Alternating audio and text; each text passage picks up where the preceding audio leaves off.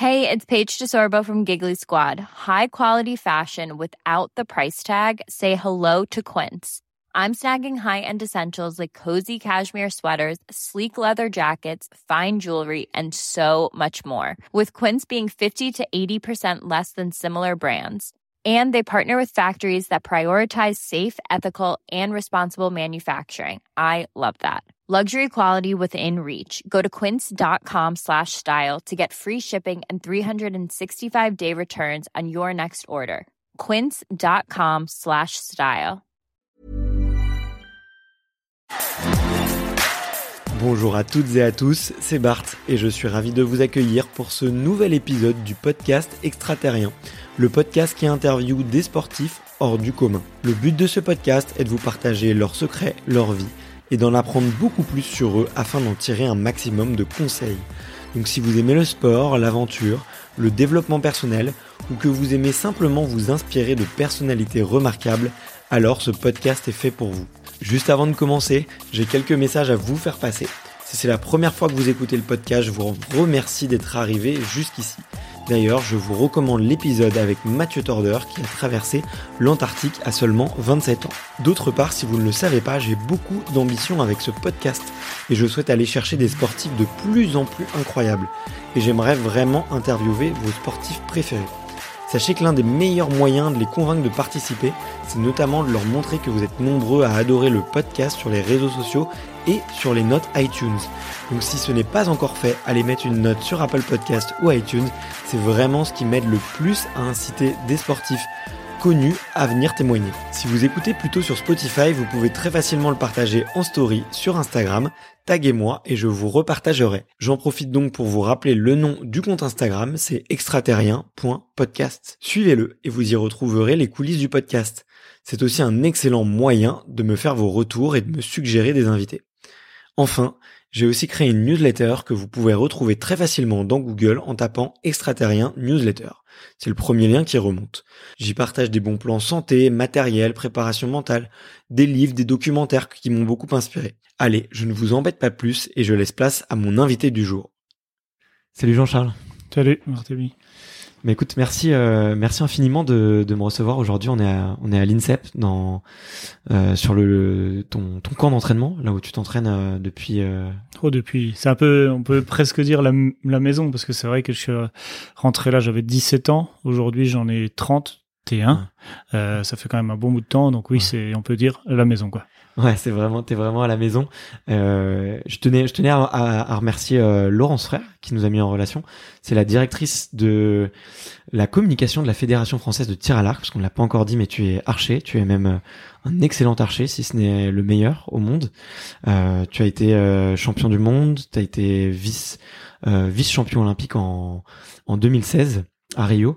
donc je, je, suis vraiment ravi de, de pouvoir te rencontrer parce que parce que le, le, le tir à l'arc c'est un sport qui m'intrigue beaucoup. C'est un sport qu'on que tout le monde connaît, mais j'ai l'impression que les gens connaissent finalement peu. Euh, donc ça me fait vraiment plaisir d'être avec toi pour pouvoir euh, euh, bah, comprendre mieux ce sport, comprendre aussi la psychologie de l'archer. on va y revenir un petit peu plus tard. Comme je te le disais, la, la, la question un petit peu traditionnelle pour pour commencer les échanges, c'est de savoir quel est toi ton premier souvenir de sport? Quel est moi mon premier souvenir de sport? Bah, En fait, j'ai été dans une période d'essai de tous les sports, entre 5 ans et 8 ans, escalade, escrime, du canoë-kayak, euh, du foot, et puis oui. le, le, la pire chose de ma vie. Et c'est vrai que dans le, quand je dis la pire chose de ma vie, c'est que ça, ça fait partie de, de, de bah, des débuts de mon sport. C'est que je me rappellerai toujours, j'étais dans l'équipe du village, à Boussière, un petit village à côté de Torp, là où j'ai fait mes, mes débuts au tir à l'arc. Et je faisais du foot. Et puis, petit côté un peu feignant quand même de, de, de l'athlète, comme on pourrait dire. Okay. Et j'aimais bien être gardien. Et puis, ça rendait fou tous les gens de mon équipe parce que quand ils étaient de l'autre côté du terrain, bah, moi, je m'asseyais. Je veux dire, il y a un moment, ça sert à quoi je reste debout à les regarder de loin comme ça? Et je me rappellerai toujours mes parents, euh, après, quand on était dans des repas de famille ou même là, anecdotiquement, euh, 15, 20 ans après, qui disaient, mais tu te rends compte, euh, les parents des gamins étaient derrière en disant, mais qu'est-ce qui fait ton fils assis dans les cages? Bah, voilà. ça, c'était les grands débuts dans le sport pour moi, le foot, où je me suis bien, exactement, où ça m'a bien vacciné, que c'était bien quelque chose qui, bah, qui ne me convenait pas à moi. Et puis, bah, derrière, j'en suis arrivé au tir à l'arc et puis j'en suis arrêté, je m'en suis arrêté au tir à l'arc. Comment t'es arrivé dans, dans le tir à l'arc? C'est pas un sport euh, très commun et c'est pas un sport très commun, mais c'est vraiment un sport qui, qui reprenait aussi un petit peu mes valeurs. Je veux dire, j'étais dans l'essai de tous ces sports, à aller faire du de, de, la course en ligne ou, ou du canoë en, en, slalom pour euh, pour être dans l'eau. Voilà, moi je suis pêcheur, je suis chasseur, je suis un épicurien, je suis issu du, du monde rural hein, et j'ai été élevé dans, dans, dans ces situations-là, aller à la vigne avec mon père, aller à la chasse avec mon grand-père, à la pêche et en fait euh, bah, de se dire je vais faire du canoë, ben je suis tout le temps sur l'eau, aller faire de l'escalade, ben je pourrais faire des des trucs sur des falaises, ainsi de suite, jusqu'à en arriver, ben voilà, le foot, ouais, mais le foot, c'est, c'est au final, c'est, c'est artificiel pour moi, c'est un terrain de, un terrain, on se met dessus, puis on joue au ballon. C'est pas quelque chose qui me convenait. Et puis jusqu'à en arriver au tir à l'arc, parce que dans le club d'à côté, de le village à côté de chez moi, qui s'appelle Torp, donc euh, on se situe à une dizaine de kilomètres de Besançon, euh, il y avait un, un, club de tir à l'arc qui marchait pas trop mal parce que le fils de l'entraîneur, Jocelyn de Grandis, a commencé à avoir énormément de résultats au point de vue euh, international internationaux. Et puis bah forcément on entend parler un peu dans la presse en disant ah t'as vu au tir à l'arc il y a eu un champion de France. Ah il y a eu un champion d'Europe champion du monde. Ainsi de suite. Et tu te dis bah tiens bah moi je vais aller essayer le tir à l'arc.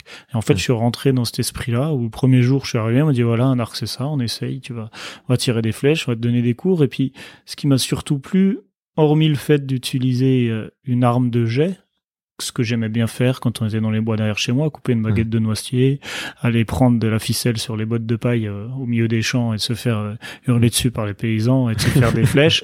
C'était vraiment le fait de dire bah tiens là je le fais vraiment légalement sans faire de conneries et où on peut se battre, euh, se battre sportivement avec un adversaire et puis et puis cette ambiance dans le club. Le club là le père de Grandis Pascal, vraiment des valeurs très particulières autour de la nature, un peu comme les miennes, de la pêche, de la chasse. Venez là les petits jeunes, je vais vous montrer ce que c'est et tout. C'est quelque chose qui m'a vraiment plu. Puis je me suis intégré là-dedans et j'en suis plus jamais sorti. Ouais, c'est la dimension euh, très nature, très jeu finalement qui t'a qui t'a attiré, ouais. Exactement. C'est ça qui, qui, a été, on va dire, un peu le déclencheur, de se dire, bah là, je rentre dans un truc qui euh, n'est pas aussi physique que, mm. que de courir après un ballon pendant une heure et demie parce que c'était pas quelque chose qui me convenait pour moi, mais qui restait tout, à, tout aussi physique parce qu'au final, quand on commence une compétition à 8 heures le matin et qu'on a fini à, à 17 heures le soir, euh, l'éprouvement physique est, elle même que si on court 90 minutes euh, sur un, après un ballon. Mais, mais c'était orienté différemment avec des gens qui avaient une valeur un peu, un peu différente et puis aussi c'est que c'est accessible à tous c'est-à-dire que c'est c'est difficile aujourd'hui de se dire tiens je vais je vais performer dans le foot et je vais être euh, très bon dans le football si je fais 110 euh, kilos, si hmm. j'ai 30 euh, ans de plus que mes adversaires. Euh, L'avantage du tir à l'arc c'est que voilà c'est ça. Hmm. L'avantage du tir à l'arc c'est que c'est vraiment euh, où tu peux te retrouver. Moi j'ai des j'ai démarré mes premières flèches à être entraîné par le père de Grandis et puis de trois bénévoles du club avec sur la cible d'à côté les vieux de la vieille du tir à l'arc en font depuis 40 ans et qui te disaient bah tiens mon petit viens, on va se prendre en duel, et puis qu'une fois dans l'année, t'arrivais à, à battre le vieux de la vieille qui fait du tir à l'arc depuis 40 ans, bah c'était le bonheur, quoi. Puis ainsi de suite. Et c'est c'est un peu ce mélange de, de, bah, culturel et puis ce mélange social qui était vraiment intéressant pour moi et qui a fait que j'ai vraiment mordu. Quoi. Ok. Et t'as rencontré rapidement euh, toute la famille de Grandis et euh, et je sais pas, ça a été un T'en as parlé assez rapidement, j'imagine c'était peut-être un, un, modèle ou bien sûr. pour un gamin, pour Alors, un enfant, tu vois. C'est surtout si je me rappelle bien quand j'ai démarré, Jocelyn était devait déjà être en pôle, donc en, en sport études, et puis bah forcément il était plus 100% à Torp, il était, il revenait de temps en temps le week-end, il y avait des réussites en compète sur différents championnats internationaux euh, avec l'équipe de France. Donc on entendait parler un peu dans la presse, on entendait parler, ben, nous au club, parce que voilà, son père, euh, Jocelyn, ce week-end, il a fait ça. Et puis jusque de fil en aiguille, jusqu'il aille au, faire les Jeux de Sydney. Hmm. Et si je dis pas de bêtises, Sydney c'était 2000. Ouais. Et 2000, ça devait être les années à peu près. Euh, euh,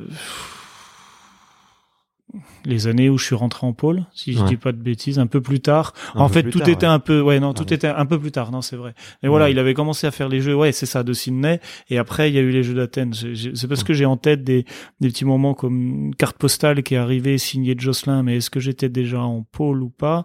Mais c'est, mais voilà, ça, ça a été un tout de, de toutes ces compétitions là euh, qu'on fait que de plus en plus proche un peu avec Jocelyn dans les débuts, parce qu'il revenait de temps en temps le week-end, et du coup, moi vu que j'étais de plus en plus intégré et impliqué dans le club à s'entraîner de plus en plus. Et ben Jocelyn qui revenait de Pôle, qui revenait de l'INSEP, et ben j'allais faire des week-ends avec euh, et avec son père quand on allait s'entraîner ou faire des compètes amicales euh, aux quatre coins du département. Donc forcément ça ça a ça a été aussi un peu un déclencheur de se dire ah mais lui il est, comme moi il est issu du village là et puis tu te rends compte il va faire des compètes il va être champion champion de France mm. champion du monde euh, il va aller faire les Jeux Olympiques il habite à Paris à Paris euh, quand on est issu de la campagne bien sûr ça peut être un rêve d'y aller ou un rêve de ou pas mm. mais je veux dire de se dire voilà il est à Paris s'entraîne il rentre le week-end tu te rends compte c'est c'est une vie assez originale qui change de, de la vie rurale aussi que, que j'étais en pleine découverte donc je pense que ça fait partie du la partie euh, du, de la découverte du tir à l'arc et surtout de l'intégration et de l'imprégnation en moi pour ça quoi. Ok, ok. Et c'est il, t'a accompagné pendant pendant un moment? Là, tu parles d'une carte postale. Là, Donc là, ouais, on, parle on parle d'une carte postale. C'est des petits des, des, petits détails que j'ai parce que voilà, Jocelyn, c'était le l'enfant du club qui renvoyait des cartes postales aux au, au, aux, licenciés du club. Voilà, Torp, c'est un tout petit club. On est 30 licenciés euh, en fonction des années. C'est un des plus petits clubs de France et on ah a été un des un des plus forts. On a été un des rares clubs. Euh, d'ailleurs, à l'époque, à ce qu'on appelait nous euh, dans le club à faire le grand chelem. C'est-à-dire qu'à l'époque, il y avait des les championnats de D1 donc c'était quatre épreuves de championnat de France par équipe de club, et on avait gagné les quatre, quatre qualifications, les, tous les matchs sans jamais avoir perdu un match de la saison complète. Et la même chose au championnat d'Europe qu'a suivi, parce que c'était les débuts du championnat d'Europe par équipe de club, et d'avoir gagné les qualifications, d'avoir gagné. On a été d'ailleurs le seul club à, à, réaliser une performance telle. Donc je me rappellerai, c'était vraiment dans bah, dans les débuts quand j'étais déjà en pôle et qu'on était un peu en haut niveau, mais qu'on du coup on alliait vraiment le, les capacités, les performances de Jocelyn, des miennes, celles de Dimitri Varéchon, et on était une équipe, on était les trois, c'était c'était torp quoi, c'était les intouchables. et, et, forcément ça a été un peu moteur autour de ça, et surtout c'est l'investissement du, du bah, de la famille, surtout du père de Grandis de Pascal, qui qui vivait tir à l'arc. Il veut dire, il était prof de prof de sport dans un collège à côté, dans le collège de Saint-Vite, là où j'étais d'ailleurs. Donc c'était assez sympa parce que quand j'étais en quatrième, troisième, c'était mon prof de PS.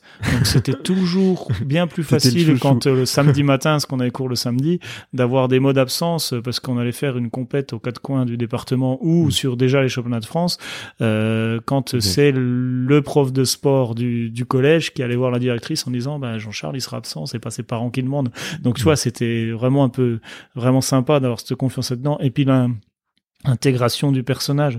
On avait mes parents, moi, sont pas du tout issus du tir à l'arc. Ils sont complètement, ça a rien à voir. Je veux dire, euh, moi et ma sœur, c'est vous faites ce que vous voulez du moment que vous le faites à fond et vous vous donnez les moyens pour, on vous accompagnera quel que ce soit, que demain tu veuilles aller élever des cochons, que tu veuilles faire du tir à l'arc, que tu veuilles faire du foot, faites-le, faites-vous plaisir. Nous, j'ai la chance d'avoir mes parents qui sont ensemble et qui nous ont toujours accompagnés là-dedans, ma sœur et moi, donc c'était quelque chose qui, qui m'a vraiment soutenu et qui nous a vraiment bah, voilà permis d'avancer dans, dans des moments comme ça quoi. Ouais, c'est génial. Bah, ça, ça aide beaucoup d'avoir des, des, parents qui te soutiennent, euh, quel que soit ton projet et, et, et quelles que soient tes, tes envies. Et bah, surtout quand elle est un peu farfelue, tu vois. Bien sûr, il y a toujours des, des embûches, des trucs comme ça. Mais là, en ayant connu énormément de, d'amis autour de moi qui ont eu, qui ont eu différentes embûches d'un point de vue familial, moi là-dessus, c'était vraiment le bonheur.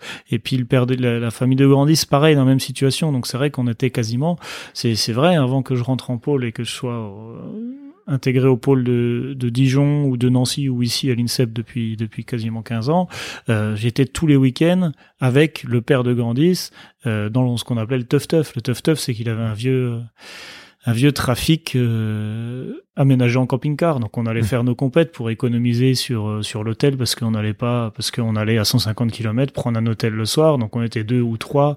Je me rappelle mmh. avec Emilien, avec euh, avec Pauline, avec deux trois copains du club de la génération, et ben on dormait tous dans le teuf teuf parce qu'il y avait une tente, il y avait un Mac, parce qu'on mangeait le matin, on se réveillait, c'est le père de Grandis qui faisait le petit déj, on faisait notre compète et puis après on rentrait et nos parents nous donnaient totalement confiance à, ce à cet homme-là et c'est vraiment ça qui a, qui a, été exceptionnel pour nous, on va dire, dans l'investissement du tir à l'arc. C'est génial, tu vois, pour euh, enfin cette passion que peut avoir un, un papa, tu vois. Alors j'imagine qu'il a poussé son, son fils à fond, mais qu'il qu'il retrouve cette passion pour en, en, enlever, enfin pour emmener loin d'autres enfants. Enfin, je trouve ça, Bah, je trouve ça génial. C'est ça qui était génial, c'est quoi là Il y avait son fils, son fils en lui-même, et puis qui en s'en servait. C'est pas qu'ils en servaient comme modèle, mais c'est est- en était le modèle, parce que Ouais. voilà, il y avait la réussite et il y a toujours la réussite autour de ça, et que bah, du coup c'était transposé à nous. Ben pareil quoi. C'est non non, moi ce que j'aime c'est le tir à l'arc, et puis c'est transmettre ça à des athlètes, à mes athlètes, à mes, mes, mes petits.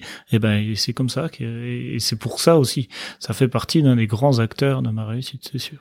Et euh, est-ce qu'il y a eu un, moment, toi, dans, tu vois, dans toute cette euh, jeunesse là que tu racontes, et vous avez l'impression que c'est une vraie famille, que vous êtes tous très soudés, que vous viviez, vous viviez des, histoires de, copains, euh, un peu avec beaucoup d'insouciance, j'imagine. Est-ce que toi, il y a eu un moment où tu t'es dit, ok, là, je suis quand même avec un des plus grands champions de tir à l'arc qui, était champion du monde. Euh, moi aussi j'ai envie de faire un moi aussi j'ai envie de faire quelque chose à quel moment toi t'as eu peut-être ce- cette révélation ou est-ce que t'as eu une révélation déjà tout simplement? Je pense que ça a été les premiers déclics quand euh, quand Jocelyn a fait les jeux là. Ouais. Vraiment de se dire qu'il a fait deux fois les jeux, Sydney, Athènes, et puis de revenir, de discuter, de se dire mais les jeux, tu te rends compte de ce que c'est, c'est magique. Je pense que ça a fait partie d'un. Je peux pas te dire aujourd'hui j'ai un déclic en disant tel Ouais. moment, telle heure et telle situation a fait que j'ai dit moi aussi je veux. Parce que c'est pas le cas. Euh, des gens sont, sont certainement comme ça. Beaucoup de gens ont eu un déclic du jour au lendemain sur quelque chose. Moi, c'est c'est pas vraiment ça. Moi, c'est plutôt quelque chose qui qui a mûri. Je suis plutôt à être euh, assis sur mes acquis et puis que ça vienne et puis faire attention de. C'est pas attention, mais c'est c'est d'être un peu près sûr de faire ce que je veux du moment que je fasse bien et que je m'y investisse à 100%. C'est c'est un peu ce qu'on nous a inculqué mes mes parents et c'est toujours le cas.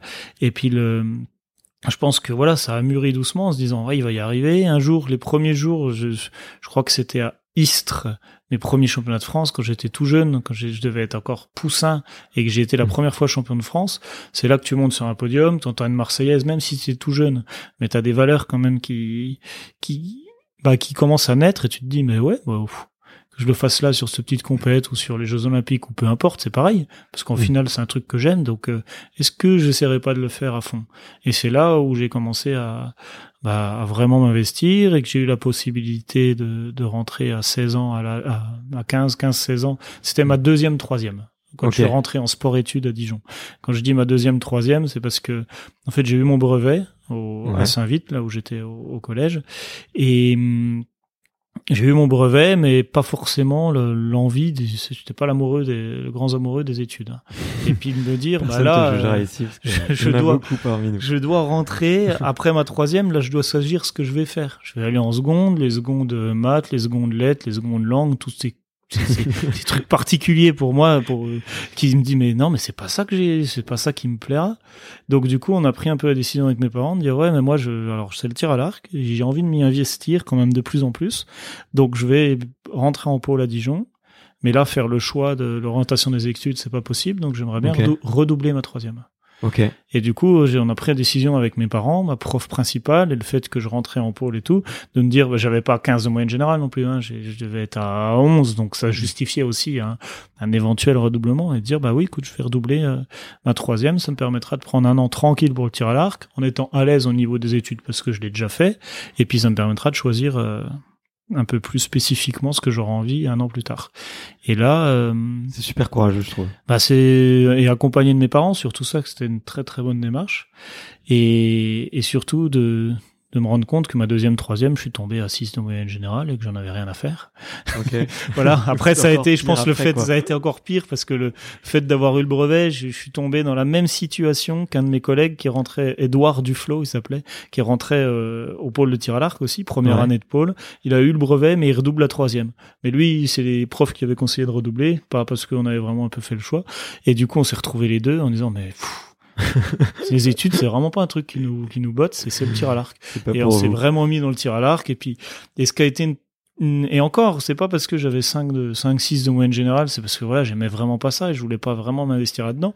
J'étais quand même investi énormément dans le côté euh, vivant. J'étais j'étais délégué de classe J'étais représentant au conseil de discipline du collège parce que c'est des trucs qui, qui me plaisaient. C'est quand même Mm. fou que quelqu'un qui avait 5 de moyenne générale soit le délégué. Vous pouvez imaginer ce que j'ai pu entendre sur moi en étant au conseil, de, au conseil des, des profs de fin d'année. là. Mais, mais ça a été très constructif et assez, assez tôt aussi pour prendre conscience de ce que j'avais envie de faire et ce que j'aimais. Et puis de me dire, mais en fait, le fait d'avoir 5 de moyenne, là, c'est pas que c'est un échec. Euh, c'est juste que je suis en train d'un peu de trouver ma voie et puis faire des études pour peut-être faire quoi et peut-être autre chose après alors que c'est quelque chose qui me prend énormément de temps et que et dont j'en ai des lacunes c'est pas ça qui me fait plaisir. Et c'est là où j'ai eu la chance de bah, d'être orienté sur le pôle de, Nancy qui était à l'époque un pôle France parce que Ouais. Dijon Espoir Nancy pôle France et qu'on m'a dit euh, bah voilà tu faut monter en pôle France suite à mon niveau de tir à l'arc qui augmentait une grande à l'aise mais au niveau de tes études là euh, qu'est-ce que tu veux pas aller en seconde faire quelque chose avec le niveau que t'as et tout? Et c'est là où été orienté et j'en avais envie de rentrer sur un, un BEP Ok. un BEP euh, donc je suis rentré dans le, dans le monde on va dire de, des, des BEP le bac pro professionnel avec déjà une orientation très spécifique et qui était une, orientation commerciale, quelque chose qui me plaisait euh, énormément. Mes parents ont toujours dit, j'ai toujours été un marchand de tapis, à essayer de chiner n'importe quoi à droite à gauche, à, réclamer je sais pas quoi à ses grands-mères et blablabla. Donc du coup, je fais, je suis rentré là-dedans et je suis rentré dans un dans un mode éducatif qui était beaucoup plus adapté à, mon personnage et j'en suis passé de, de 5 de moyenne à 18 de moyenne en étant Ouais. sport-études, en faisant moins de cours que les autres parce que je me rappelle à Nancy on était intégré à une classe normale avec une pongiste, Laura Perrochot, je crois qu'elle s'appelait à l'époque, et on n'était que les deux sportifs de cette classe-là, donc en fait, au- lieu d'aller 8 heures de cours par jour, on y allait 6 parce qu'on avait les entraînements, mais on avait Ouais. les études le soir au Krebs de, de 20h à 22h pour rattraper ces, ces trucs-là, et les, les, les, quand je dis les normaux, les non-sportifs de la classe jouaient vachement le jeu parce qu'ils ils nous préparaient les cours ou ils nous mâchaient un peu le travail pour que la- le jour d'après on récupère, et en fait, on était les deux élites de la classe parce que ce qui comptait c'était pas forcément le la faute d'orthographe qu'il y avait à la fin d'une phrase ou à la fin d'un mot et qui me plombait tout mon cursus pour- euh, scolaire complet mais cette fameuse faute d'orthographe elle comptait qu'à peut-être 10% sur la capacité euh, dans, dans, dans cette éducation là et vu Mm. qu'on était excellent ailleurs sur le commerce sur la vente et sur les investissements de, au point de vue scolaire là-dessus bah, je suis passé à avoir 18 de moyenne et puis de m'épanouir et en avoir surtout euh, le plaisir d'aller en cours. Même Mm. si ce n'était, quand je dis si ce n'était ou si ce n'est qu'on peut considérer comme un BEP, mais en fait c'est pas quelque chose qui est minoré ou qui est sous-développé, c'est juste que c'est quelque chose qui est adapté différemment et qui est adapté à un public. Et ça c'était vraiment dans une chose et un tournant dans ma vie qui fait que j'ai toujours été un peu en difficulté et à rechiner d'aller en cours jusqu'à ma à la fin de ma deuxième, troisième, à, à tomber dans un truc en me disant mais là ça me plaît, c'est quelque chose qui me plaît.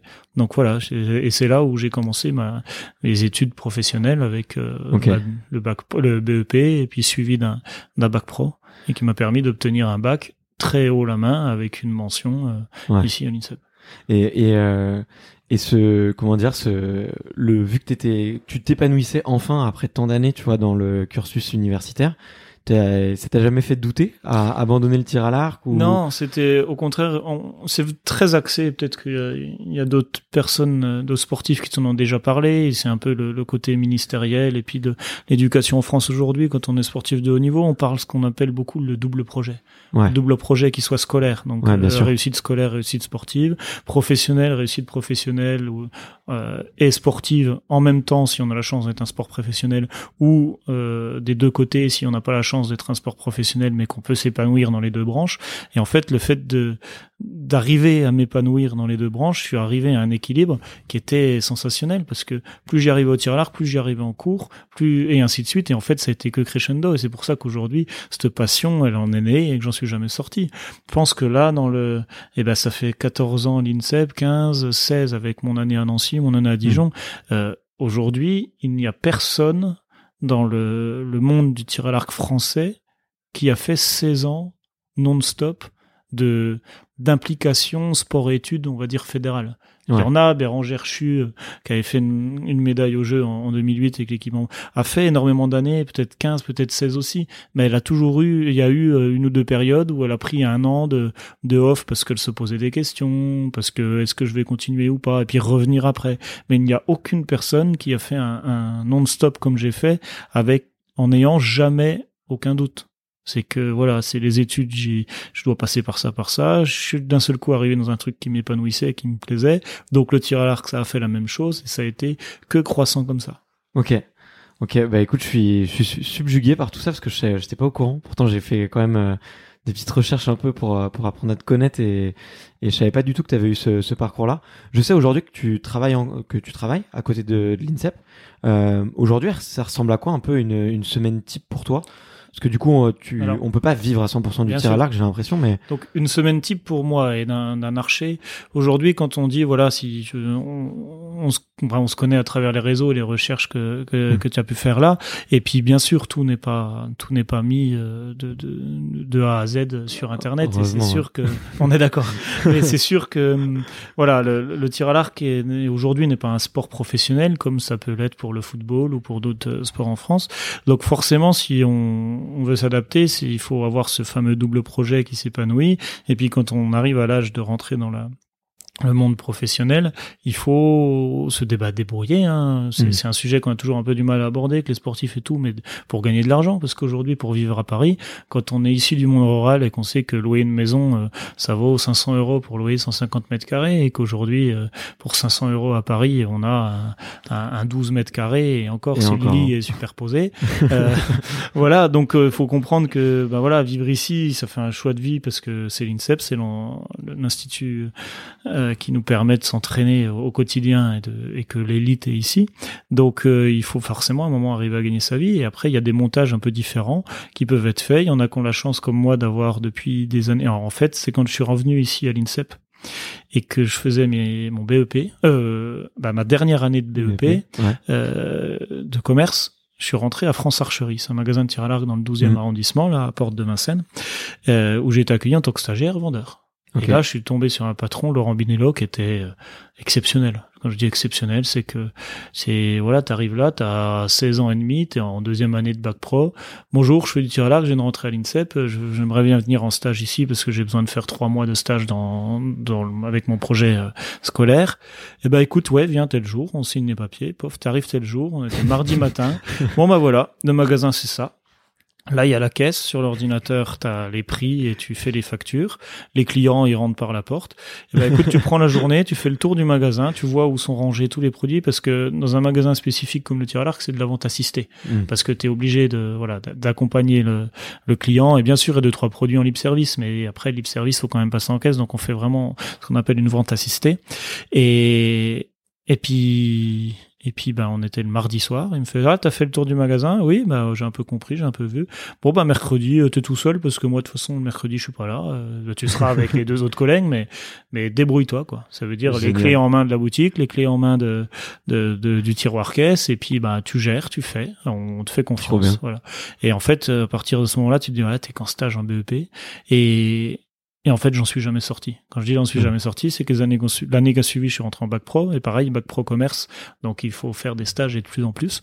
Donc j'ai jamais fait de stage ailleurs qu'à France Archerie, avec des différentes missions en fonction de ce qu'on nous demandait de faire comme étude, avec des projets, en disant voilà, plutôt gérer une vitrine, plutôt gérer euh, la clientèle, plutôt gérer du réassort, plutôt gérer une, la gestion de, de la boîte. Donc à chaque fois que je disais à, Laurent, bah, j'ai une autre mission, c'est ça, bah écoute, on va t'orienter différemment.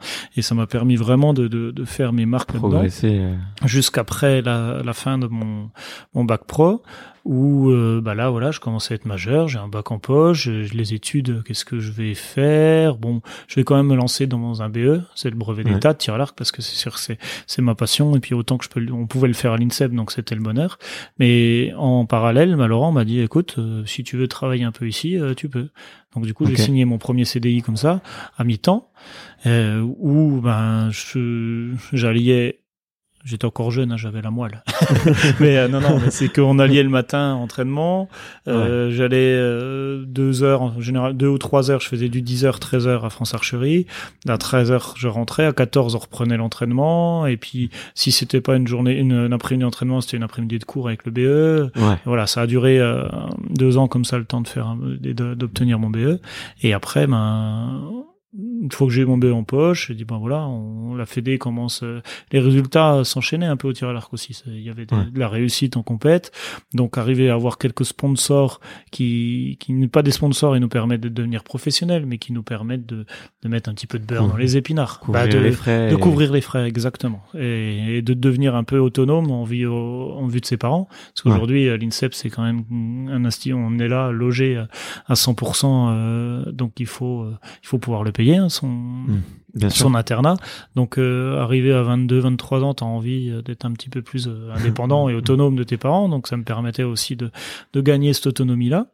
Et puis, de fil en aiguille, on en est arrivé, ben voilà, jusqu'à de travailler de travailler, d'avoir un contrat à plein temps, parce que j'arrivais, euh, on a réussi, euh, entre temps j'ai eu un changement de club, où je suis parti au club de Nîmes, pour des raisons euh, professionnelles et d'ambition, c'est juste que le club à Torp, on avait, c'est que voilà, Jocelyn est parti dans sa vie professionnelle aussi, Dimitri aussi, donc on n'avait plus le même investissement et le même engagement au sein du club au point de vue national, donc moi on s'en est rendu compte, et c'était d'un commun d'accord, que si je voulais pouvoir me servir du temps qu'on prenait avec le club euh, pour aller faire des compètes nationales, mais que ça me soit bénéfique dans le sport de haut niveau, bah, il fallait que je sois avec une équipe qui était toujours au niveau comme on l'avait eu, euh, voilà, cette ambition-là. Et aujourd'hui, avec Torp, on pouvait plus parce qu'on avait plus assez de, de, de, monde. Je veux dire, il y avait plus que moi, Jocelyn de temps en temps, et c'était de plus en plus compliqué. Donc c'est pour ça que j'en suis parti à Nîmes. Et puis avec la région, le département du coin là-bas, bah, on a réussi un peu. Euh, avec le directeur sportif de Nîmes qui est Olivier Gria, qui est vraiment impliqué dans, ces, dans, dans ce projet-là, c'est d'accompagner ces athlètes pour euh, pour qu'ils mènent à mieux leur projet sportif. On a réussi à trouver des, des aides, des, des, financements qui viennent du club, qui viennent de la fédération, qui viennent de la région, euh, du département, qui sont, on va dire, donnés à mon employeur au lieu de me les donner euh, directement comme euh, comme aide personnalisée que beaucoup de sportifs peuvent avoir pour pouvoir vivre. Et puis cet employeur me les redonne. Bah, me, me garantit un CDI, ce qui me permet ben voilà, d'avoir un, salaire, un, salaire, un SMIC, donc mmh. rien de d'exceptionnel pour vivre à Paris ici, mais c'est ce qui me permet d'avoir un salaire et surtout de cotiser et d'avoir une situation sociale. Depuis aujourd'hui, maintenant euh, quasiment huit ans. Donc ça, c'est que quand même quelque chose qui est très important pour moi parce que ça permet de bah de d'avoir les pieds sur terre au niveau professionnel.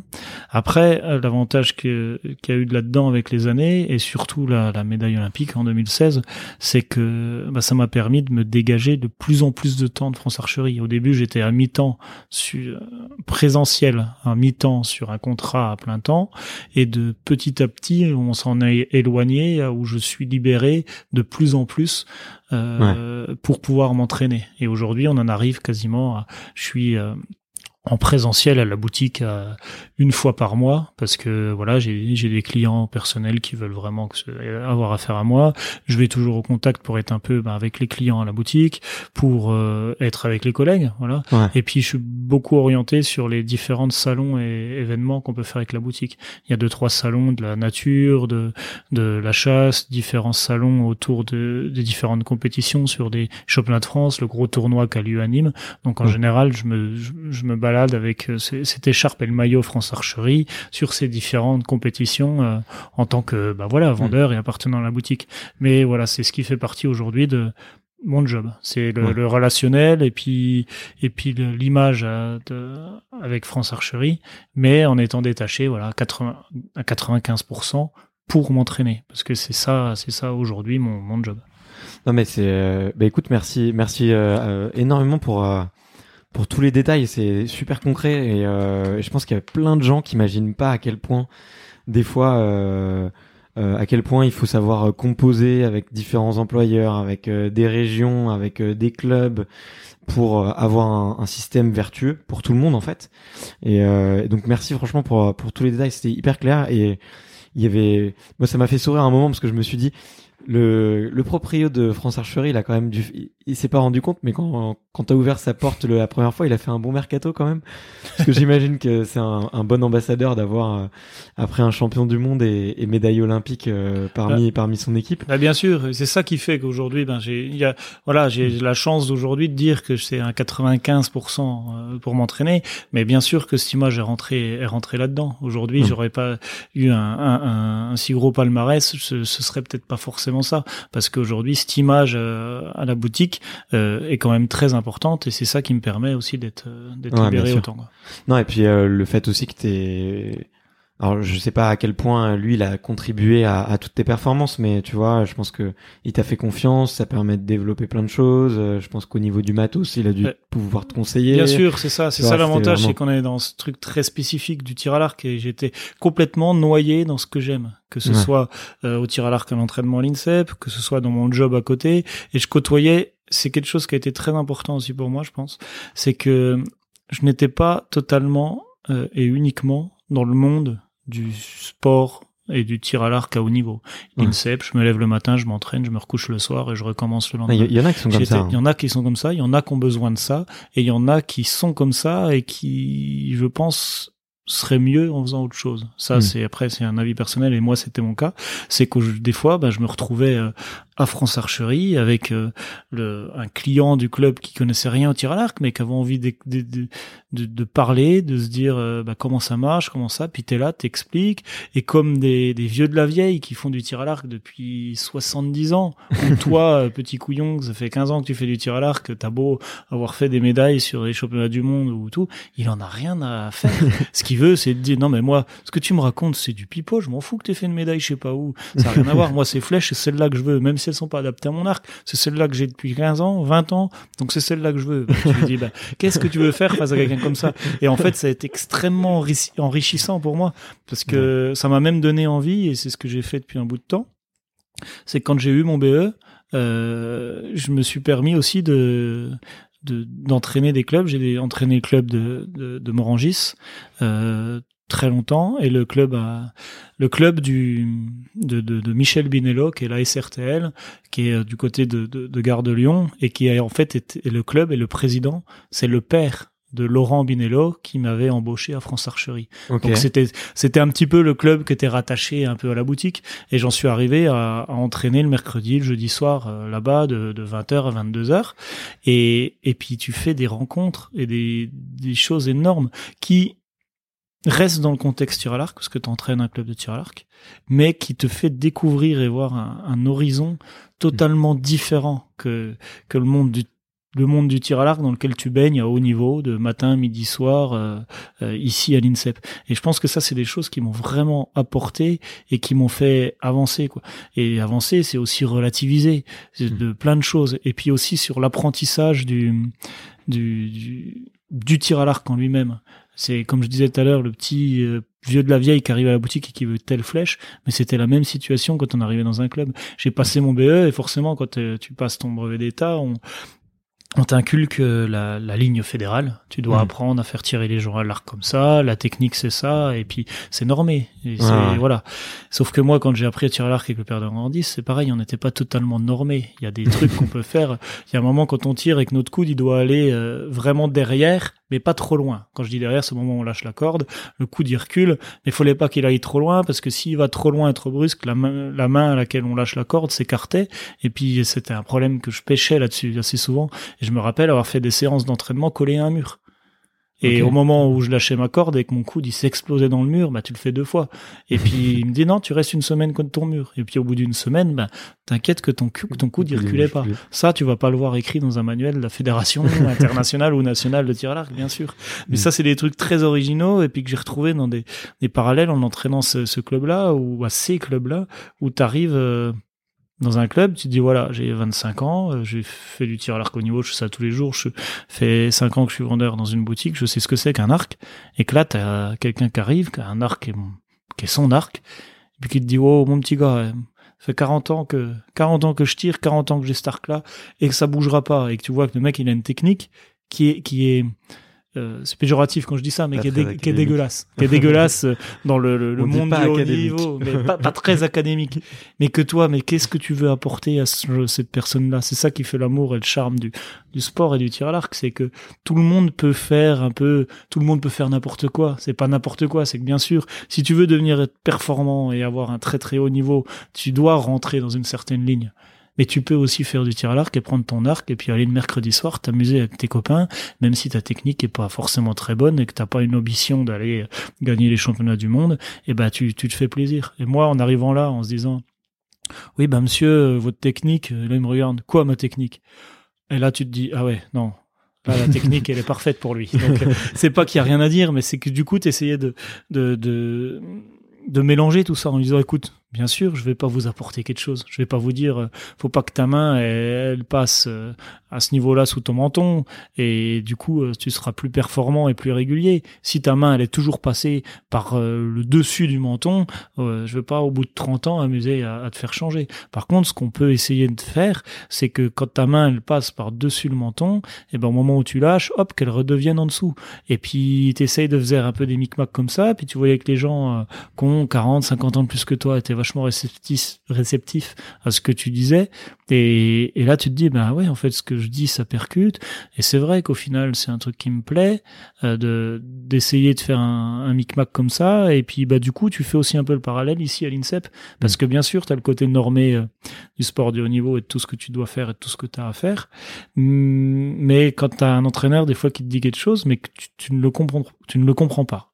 Pour X raisons, il y a beaucoup d'athlètes qui sont comme ça. Je vois souvent un peu des jeunes qui disent, qui se plaignent tous les soirs après au restaurant. Ah, ce qu'il m'a dit aujourd'hui, c'est incohérent, je comprends pas et tout. Mais dis-le, parle-en et essaye Mm. de, de, de trouver un- quelque chose avec qu'au lieu de subir ça pendant six mois et au bout de six mois exploser, de dire bah le tir à l'arc ça me plaît plus, je veux faire autre chose.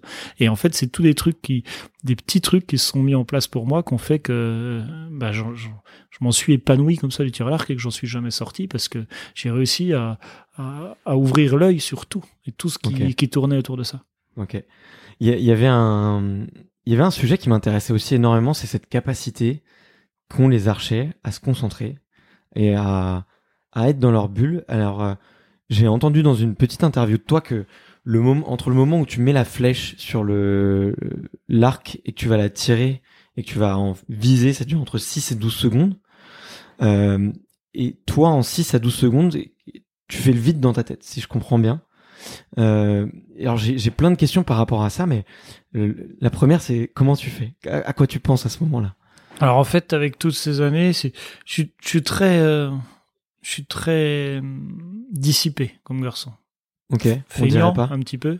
Quand je dis feignant, voilà, au rapport par rapport au foot euh, de ce qu'on Ouais. parlait des, de début. Après, euh, je suis sportif de haut niveau, donc il y a quand même, euh, je suis quand Bien même sûr. investi. Quand je dis feignant, c'est que voilà, je me connais. Il y, a des, il y a des gens qui peuvent faire beaucoup plus que moi, bien entendu. Mais moi, je, je voilà, je connais mes limites et je sais ce que j'ai besoin de faire pour être performant. Euh, par contre, euh, c'est vraiment le le côté intellectuel qui est très important tir à l'arc. C'est ça un truc qui m'a fait plu aussi, c'est que on n'est pas déjà on est un sport qui se pratique individuellement et par équipe, donc on peut pratiquer les deux. Mais avant tout, c'est que c'est un sport individuel, même si t'es par équipe. C'est que ton propre ennemi, c'est toi-même. T'es pas en train d'avoir un, un- à faire de la boxe et puis d'avoir le mec en face de toi et, si le mec il chope un, vertige et que toi t'en profites pour le mettre KO, bah voilà, t'as beau ne pas être très performant, tu, tu vas y arriver. Le tir à l'arc, t'es vraiment euh, le plus grand ennemi, c'est toi-même. Ça veut dire que même si ton ennemi en face il est pas très bon, si toi tu, tu décides de, de lâcher ta flèche n'importe comment, bah elle va pas arriver au milieu de la cible. Donc c'est vraiment tout dépend dans un premier temps de toi-même. Et ça c'est quelque chose qui est très important. Puis avec les différentes années, euh, avec mon entraîneur que j'avais depuis le début ici à l'INSEP, qui a changé il y a, il y a maintenant bientôt trois ans pour des, questions politiques. Et puis voilà, nous en tant qu'athlètes, on, on subit ça et on n'en a pas le choix, mais on s'adapte très bien. Et euh, Marc Dellenbach là qui, quand je suis rentré ici à l'INSEP, alors, on a fait dix ans ensemble, dix ans d'entraînement au quotidien. C'est vrai que quand je dis ça et quand il disait ça, on en a parlé, mais c'est vrai qu'en dix ans de temps, Marc, il a passé plus de temps avec moi qu'avec sa femme. Euh, parce que Marc, il était là le matin à 9h, il repartait le soir à 19h, et puis euh, une semaine par mois, voire même plus, on était en compétition à l'autre bout du monde ensemble, tout le temps, pendant dix ans. Donc oui, c'est vrai qu'aujourd'hui, euh, c'était un entraîneur et un athlète qui ont passé plus de temps ensemble que qu'avec leurs leur proches. Euh, et toi aussi d'ailleurs. Et puis et puis moi aussi d'ailleurs.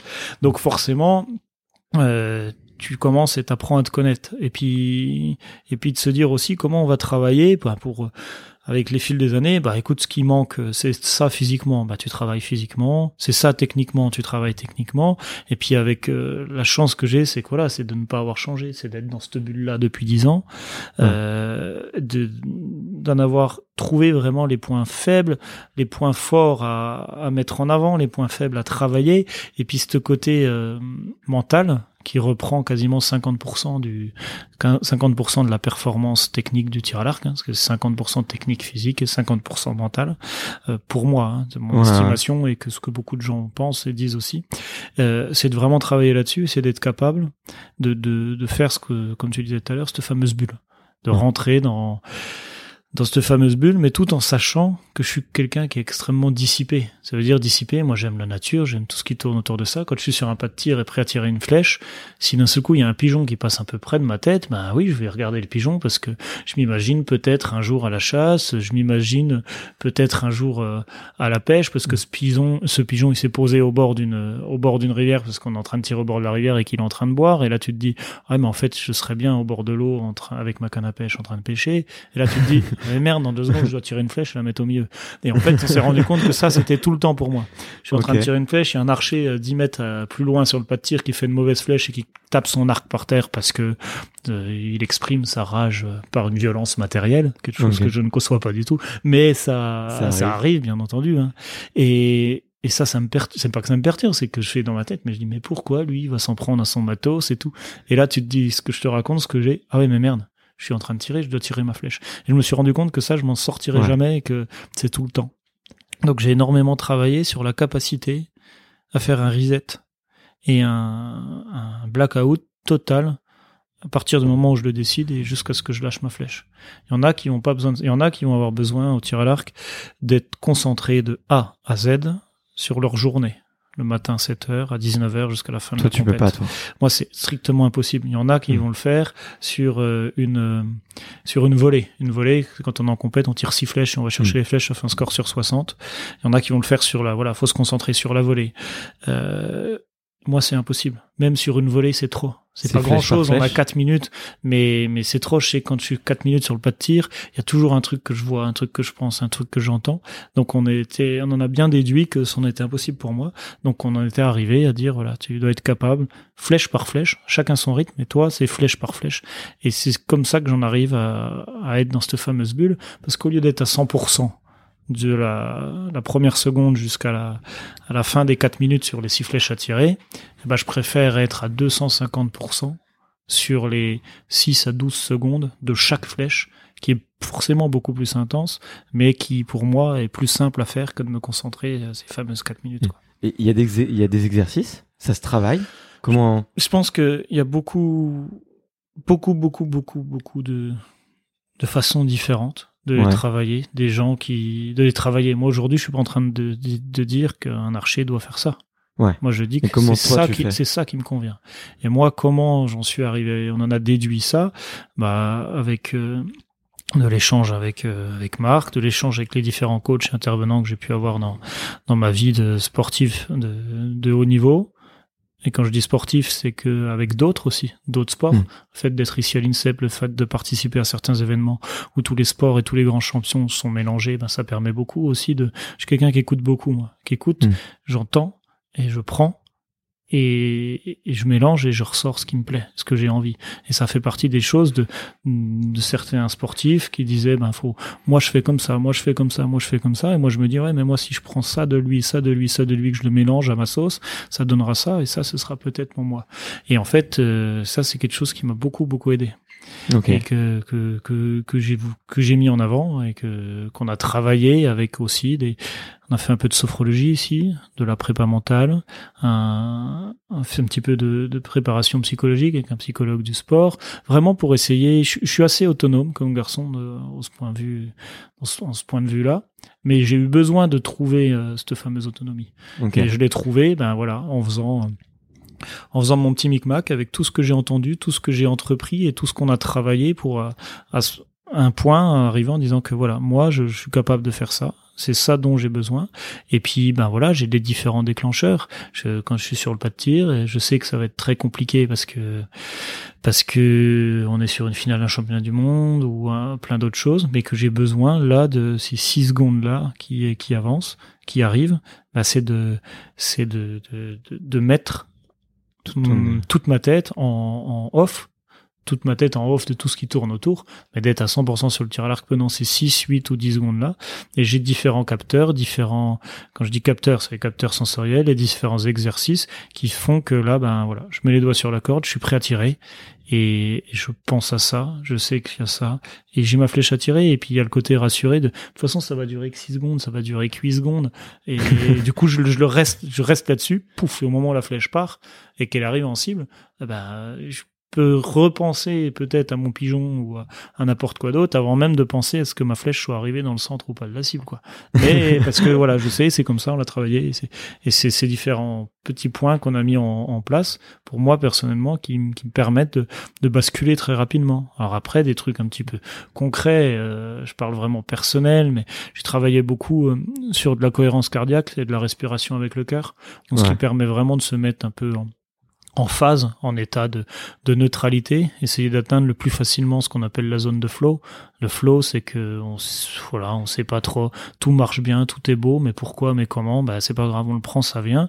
Donc on rentre là-dedans, et puis à partir du moment où j'ai les doigts qui sont sur la corde et que là j'ai plus que ça à faire, et ben dans ma tête j'ai différents petites choses auxquelles je pense, une respiration à travers le cœur, que j'imagine, que je visualise, et hop, tous ces deux, trois petits points que je mets l'un derrière l'autre qui durent entre une et une seconde et demie, font que, pof, je bascule dans ma zone de, de, de No Man's Land, quoi. Ok, c'est, écoute, c'est, c'est hyper intéressant. Enfin, moi, je suis vraiment euh, à la fois admiratif et euh, attends, peut-être qu'on peut. Euh, je crois qu'on, il y a des gens juste dehors. Tu veux leur, leur ouvrir pour leur... Non, non, je veux pas. Ok. Vous avez besoin de quelque chose là? Non. ok, très bien.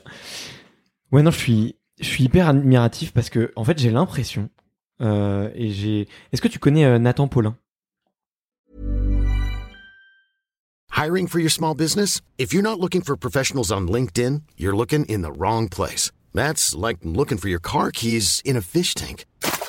LinkedIn helps you hire professionals you can't find anywhere else, even those who aren't actively searching for a new job but might be open to the perfect role. In a given month, over 70% of LinkedIn users don't even visit other leading job sites. So start looking in the right place. With LinkedIn, you can hire professionals like a professional. Post your free job on linkedin.com slash people today. Alors, t'es pas obligé de le connaître. Ça me dit quelque chose. Alors, euh, il, est, il a un, le record du monde de la personne qui marche le plus longtemps sur un fil au-dessus d'une falaise. Ah, ça me dit quelque chose.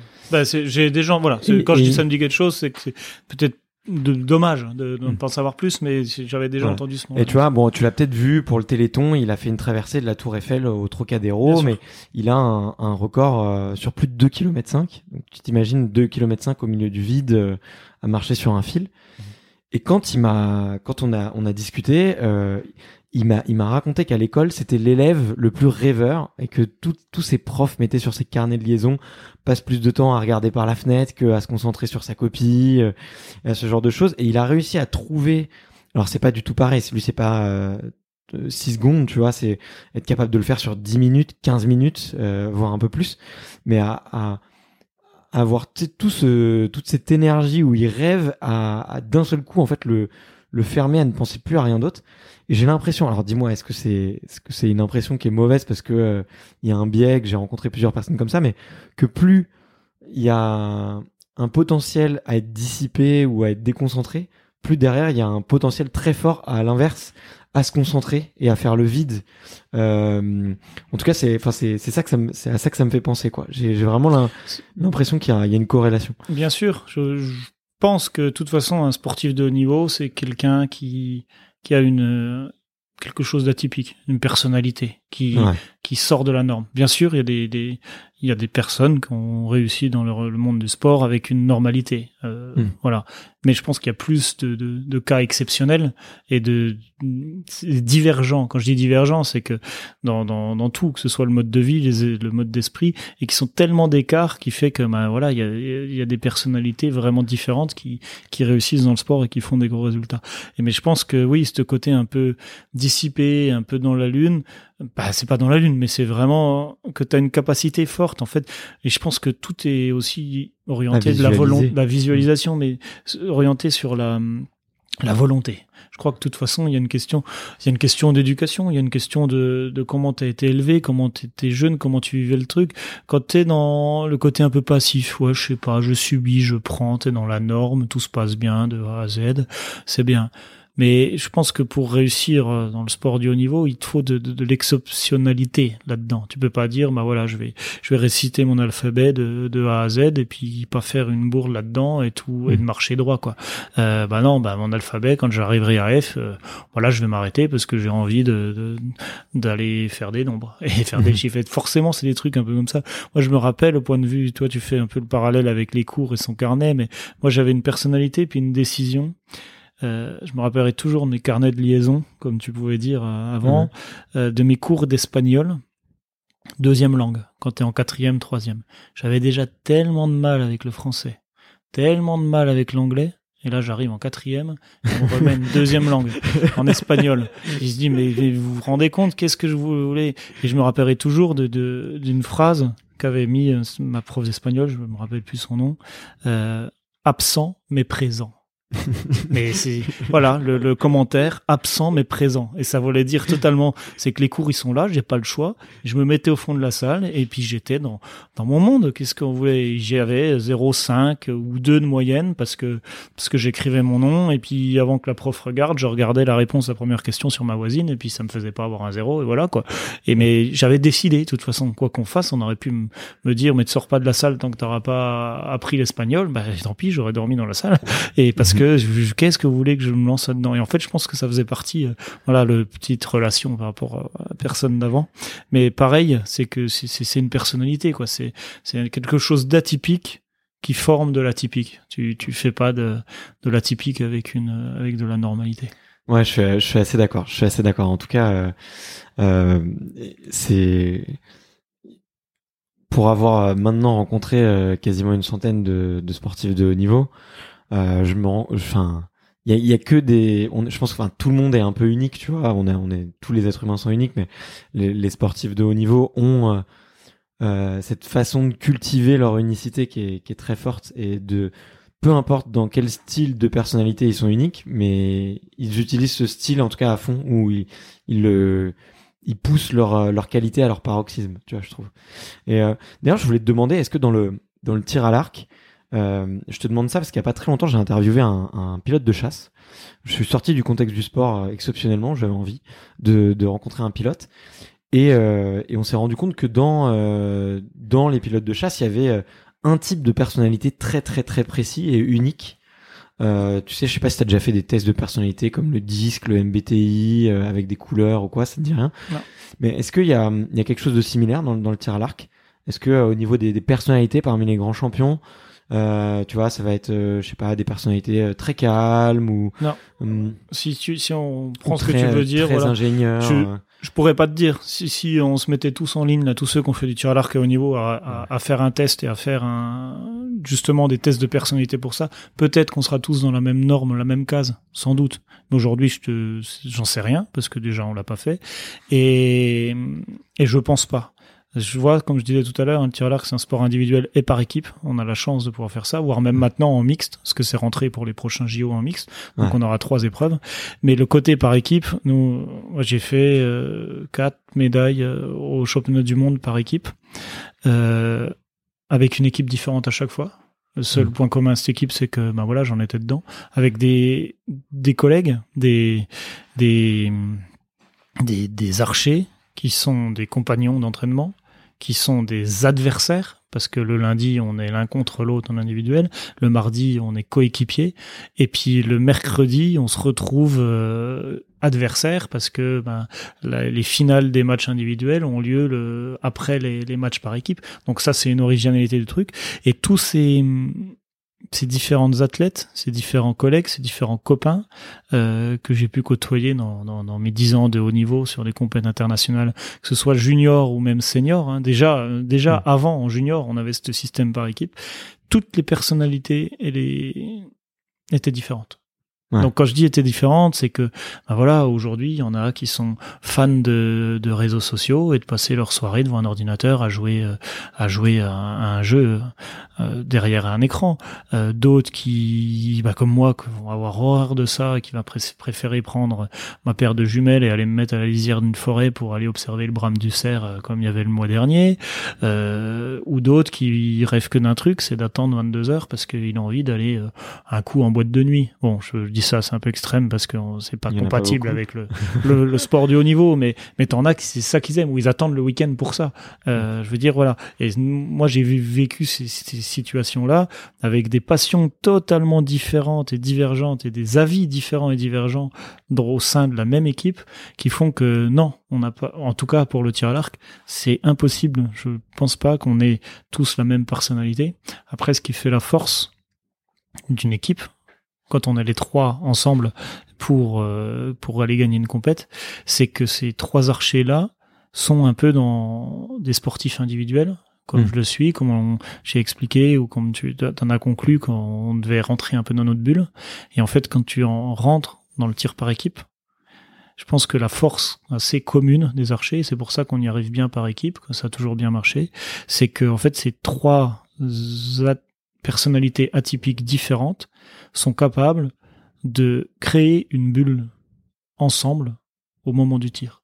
C'est-à-dire que tu peux presque être même, tu sais, tu te retrouves en équipe de France, équipe de France, tu la choisis pas en disant lui c'est mon pote, l'équipe de France c'est qu'on est 15 à avoir un bon niveau, à faire des sélections pendant 2, 3, 4 jours, voire même une semaine, et ils en sortent les trois meilleurs. Et ces trois meilleurs-là, ben, il y, a, y, a, y en a un, euh, il y a le deuxième, mais le deuxième, c'est presque le pire ennemi du troisième, parce qu'il y a six mois, il, il a pris sa copine ou, ou autre chose. Et ça, moi, je l'ai vécu, ces situations-là. Mais, Ouais. peu importe. C'est ça la force, et c'est peut-être ça le, le, le côté, le point commun que on peut arriver à retrouver chez les archers, comme si c'est ce que tu demandais, c'est que bah, au moment où on va prendre notre arc et que là on se retrouve sur une ligne en disant bah on est par équipe et de toute façon c'est le, résultat des trois qui va compter et pas d'un, et bah t'es capable de faire totalement cette bulle là et de et puis d'y aller ensemble comme si l'archer faisait qu'un quoi. Même si un quart d'heure après euh, descendu du podium si t'as eu une médaille, personne se parle parce que euh, on est les il y a, y a- y a pas d'infinité, ce qui, Mm. ce qui n'est pas le cas. Au contraire, tu descends d'un podium, euh, ça peut recréer des liens. Mais c'est c'est un peu, je pense, ce point commun qu'il y a, euh, bah, c'est les archers, c'est d'être capable de rentrer dans cette bulle ensemble au moment où, où il faut. Ok, ok. Et euh, bah, écoute, c'est c'est hyper euh, intéressant c'est la manière dont tu dont abordes euh, à la fois à la fois cette famille et à la fois euh, effectivement euh, des fois cette paradoxalité entre les, les différents statuts de relation un jour coéquipier un jour adversaire. Euh, ça m'amène à une, une question. Je te- je je t'en avais parlé au, au, au tout début. C'était sur euh, ton on va dire ton ton grand rival euh, qui s'appelle Brady Ellison. J'espère que j'ai pas euh, écorché son nom. Euh, qui est américain. Ouais. ouais, américain, c'est bien ça. Et ça fait plusieurs années que vous vous tirez la bourre. euh, très souvent, euh, euh, vous êtes tous les deux sur les deux premières places du, du podium.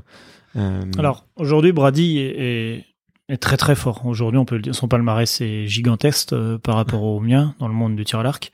Euh, il, il a plusieurs médailles olympiques, équipe et individuelles. Euh, mais euh, mine de rien, comme tu dis, oui, je, je suis quand même arrivé devant lui au jeu de, au jeu de Rio. Après, quand on dit, c'est qu'on a la même, on est, on est issu de la même génération. Euh, on a commencé à se côtoyer sur des compètes euh, juniors où lui était encore en, en, arc à poulie. Ça veut dire que c'est un arc différent de, de celui qu'on a. Et puis un jour, il a décidé de dire non, non, mais moi, je veux faire les Jeux Olympiques, faut que je me mette en classique. Donc il a commencé à se mettre en classique. Donc ça, c'était voilà, bah, une, une, le côté aussi un peu atypique d'un personnage qui a dit maintenant, moi, je veux faire les Jeux. Du coup, je vais changer de, je vais changer d'arme. Et donc hmm. toi, ça reprend le côté un peu atypique des, des grands champions dans, dans, tous les sports. Et en fait, euh, moi, je, c'est dommage que c'est un frein. Je parle très mal anglais. Bien sûr, quand on a une soirée qu'on a bu trois bières, ça va beaucoup mieux. Mais, mais, mais, avant, et vu que ça c'est que le dernier soir, eh ben t'as pas le même échange tout au long de la semaine quand t'es sur une compète, donc ça c'est un peu dommage. Mais c'est, en fait, on a énormément de, de points communs. C'est surtout que il aime la nature, il aime la pêche, il aime la chasse, il aime être dans les bois.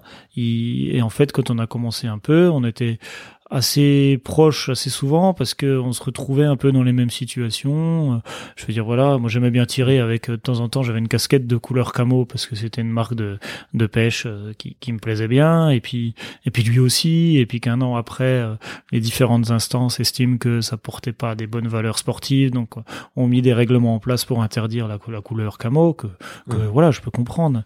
Mais je veux dire il y a plein de petits points communs comme ça qui font qu'on bah, on s'est un petit peu rapproché et puis qu'on est un peu les, dans, dans les mêmes les mêmes situations euh, d'originalité du personnage. Mm. C'est pour ça qu'on est un peu on, on, a tendance souvent à, à, dire et à nous nous comparer ou, ou, ou nous rapprocher et puis après forcément quand tu es en compète euh, Coupe du monde, championnat du monde ou Jeux olympiques, eh ben il y a il n'y a pas 100 000 athlètes hein. donc mm. forcément il y en a trois il y a trois français, il y a trois américains donc quand tu fais partie de ces trois là, bah tu es toujours en concurrence et il y a eu beaucoup de compètes, oui, ou bah ou sur les, les phases finales, on arrive à se à se rencontrer et puis à tirer les uns l'un contre l'autre. Des fois c'est lui qui gagnait, des fois c'est moi qui gagnais et puis c'était c'était assez c'était assez sympa, c'est assez ludique comme euh, comme petite relation parce qu'il n'y a pas vraiment d'animosité, il y a vraiment qu'un côté sportif qui prend le dessus par rapport à l'autre. Un jour c'est l'un, un jour c'est l'autre. Euh, voilà, c'est c'est que c'est que du c'est que du bonheur de pouvoir partager un peu avec juste le regret de bah de, de, pas être assez bon dans la langue pour pouvoir échanger sur des sujets comme on est en train de le faire ensemble, mais de, mais quand même de pouvoir échanger sur certaines passions, sur certains trucs, ça, ça va. La barrière de la langue, on y arrive encore, mais mais on peut pas l'approfondir. Je pense que ça, c'est un de mes regrets et, lui aussi le parle pas français. Hein. Bah voilà, et lui il parle pas français aussi bien sûr. Mais c'est vrai que c'est un de mes regrets parce que typiquement ça, ça pourrait être aujourd'hui un de mes grands amis et de se mm. dire euh, bah je serai euh, une fois euh, une semaine tous les trois mois aux US parce qu'on va s'entraîner ensemble parce qu'on va faire un truc. Mais aujourd'hui c'est pas le cas parce que voilà il y a cette fameuse barrière de de la langue et que ben je suis jamais allé chercher plus loin. Ok, mais c'est c'est marrant que, tu puisses, que tu puisses dire que, ça aurait pu être ton, un de tes meilleurs copains, quoi. Euh, tu sais, il y a pas temps, Et en même temps, quand on vous voit tous les deux, ça se voit. Enfin, il y a, tu l'as dit, il y a plein de points communs. Vous avez, euh, vous avez une sensibilité, je pense, euh, euh, très proche et une façon de vous comporter qui est, qui est, assez similaire. Et en plus, si tu me dis que vous avez les mêmes passions, enfin d'autres passions de et, et d'autres euh, points communs, enfin vraiment ça se voit quoi. Ouais, on sent beaucoup de respect. C'est vrai, c'est un peu, un, voilà, t'as un peu un parallèle entre entre ces deux là. Où moi, il y en a qui disent t'es, t'es, l'américain, t'es le Valadon aux USA, et puis moi ils me disent bah t'es le Brady en, France, toi ainsi. bon, mais c'est parce que voilà, on a une personnalité atypique qui qui plaît et qui plaît qui est original et qui change, on va dire, du cadre. Donc forcément, ça, ça marque un petit peu plus que que voilà quand tu, tu, fais un interview euh, parce que tu as gagné une compète et tu dis bah voilà c'est je me lève le matin je vais à l'entraînement je, je mange je me recouche le soir et, et puis je recommence le lendemain puis la semaine d'après je vais en compète. Euh, voilà c'est bien. Bien sûr tu as gagné une compète tu as mis ton, ton esprit sportif en avant tu es soutenu par les journalistes et qui, qui vont montrer ton exploit et qui qui vont t'interviewer autour de ça bien entendu c'est c'est génial et c'est c'est un peu ce qu'on peut dire la notoriété et le salaire du sportif. C'est de pouvoir être mis un peu en image comme ça. Et, et puis c'est bien. Mais sauf que quand tu restes dans cette normalité-là, bah, il y a rien qui dure, il y a rien d'original, il n'y a pas de d'atypicité, de, de, côté atypique qui en sort. Que moi, je fais juste, c'est pas que je veux dire des choses particulières, c'est juste que quand on me pose des questions, je vais pas me cacher derrière quelque chose et tout. Moi, ce que j'aime, c'est des choses atypiques et différentes. Et un peu comme on a dit, oui, vous faites quoi ce week-end? Bah, ce week-end, euh, oui, je, je, je vais faire du, de la terrine avec des sangliers qu'on a tués le week-end d'avant. Euh, oui, je vais aller à la pêche, je prends mon sac à dos, je démarrerai le samedi matin à 8 heures, je dors au bord de l'eau dans ma petite tente et puis euh, le dimanche soir à 19h, je reprends la voiture pour remonter à Paris. Euh, voilà, c'est ces côtés-là un peu sympa. Puis quand tu vas un peu creuser, c'est des trucs atypiques qui sortent de l'ordinaire et puis qui plaisent ou non. Hein, chacun ses chacun ses convictions. Hein. Moi, je respecte ce que pense chacun. Euh, après, voilà, chacun doit respecter aussi ce que ce qu'aiment faire les autres. Moi, j'ai été élevé dans le monde rural au milieu d'un tout petit village où 95% euh, des, des, des, gens qui sont là-bas sont issus de, de familles où, bah oui, il y a, y, a, y a 50 ans, t'allais à la chasse pour pouvoir manger un, un, gigot de sanglier à Noël parce que c'était le repas de fête. C'était dans les cultures. Aujourd'hui, je comprends que la, la civilisation, le monde euh, évolue et que c'est plus comme ça. Mais après, moi, je suis quand même toujours resté là-dedans et aujourd'hui, mm. on, on, on, met ça un peu, un peu en avant et c'est un peu une guéguerre en ce moment entre, entre le côté écologique le côté chasse, le côté nature, le côté épicurien, le côté, le côté un peu le monde rural, quoi, où on est en mm. train d'un peu de taper sur la ruralité je peux entendre les arguments de certaines personnes qui sont là-dessus. traditionnels aussi. Les traditionnels, bien sûr. Mais il faut aussi entendre les arguments dans, dans l'autre sens. Mais le problème, c'est que dans, dans, dans, notre pays ou dans le monde, c'est que c'est toujours comme ça. Il y aura toujours eu des opposés, il y aura toujours. Donc, ce qu'il faut, c'est que j'espère qu'on arrivera vraiment un jour à trouver des, des bons compromis, comme ça s'est toujours bien passé, et que chacun respecte les passions de l'autre. Ouais, t'as tout à fait raison. Ouais. Je pense qu'il ce qu'il faut, c'est c'est de l'écoute et, et, de l'échange, tu vois. Il y a que comme ça que tu trouves des, des compromis intelligents. C'est un truc très intéressant, euh, ça, toi, et ça fait partie de, de, de ce que j'ai appris à France Archerie.